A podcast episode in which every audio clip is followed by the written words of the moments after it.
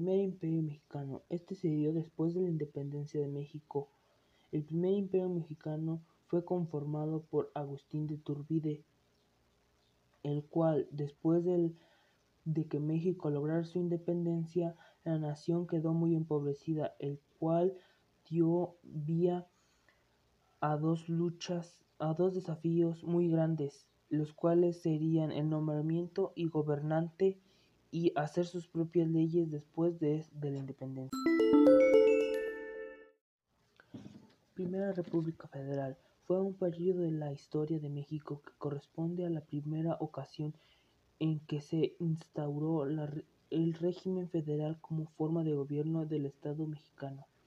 Fue proclamada el 1 de noviembre de 1823 y fue establecida el 4 de octubre de 1824. Se promulgó con la Constitución de los Estados Unidos Mexicanos, duró 12 años hasta el establecimiento de la República Centralista el 23 de octubre de 1835.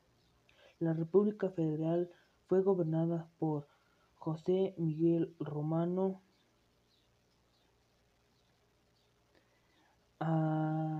Adaug Fernández y Félix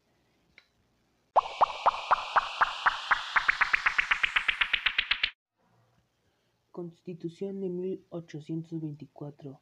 El sistema de gobierno propuesto por la Constitución de 1824 era la Corte Federal y representativo que contemplaba la unión de los Estados libres mexicanos. Sus respectivas autoridades a un poder central serían los poderes, el cuales serían judicial, ejecutivo y legislativo, el cual también cada estado usa estos poderes públicos independientemente.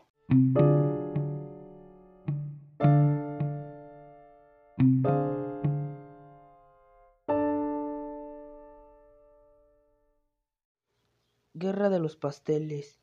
Inició el 16 de abril de 1838. Dio inicio la primera intervención francesa en México, la cual es conocida coloquialmente como la Guerra de los Pasteles. El enfrentamiento entre mexicanos y franceses terminó el 9 de abril de 1839. Los antecedentes de la Guerra de los Pasteles se remontaron al año 1827, seis años después de la consumación de la independencia de México, cuando se firmó un acuerdo con Francia que buscaba regular la relación entre ambas naciones y que recibió el nombre de Declaración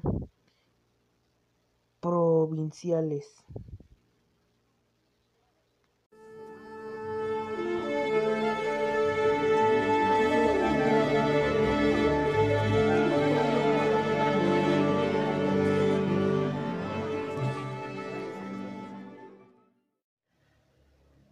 Aparición de Antonio López de Santana. Antonio López de Santana fue la figura omnipresente de la turbulencia vía pública del país una vez en el poder. Fue once veces presidente. Nació en Jalapa. Antonio López de Santana se trasladó con su familia a Veracruz cuando su padre recibió un nuevo destino notario pro profesión. Ingresó muy joven al ejército real de la Nueva España y era capitán del ejército español cuando estalló en 1810 la insurgencia anticolonial liderada por Miguel Hidalgo.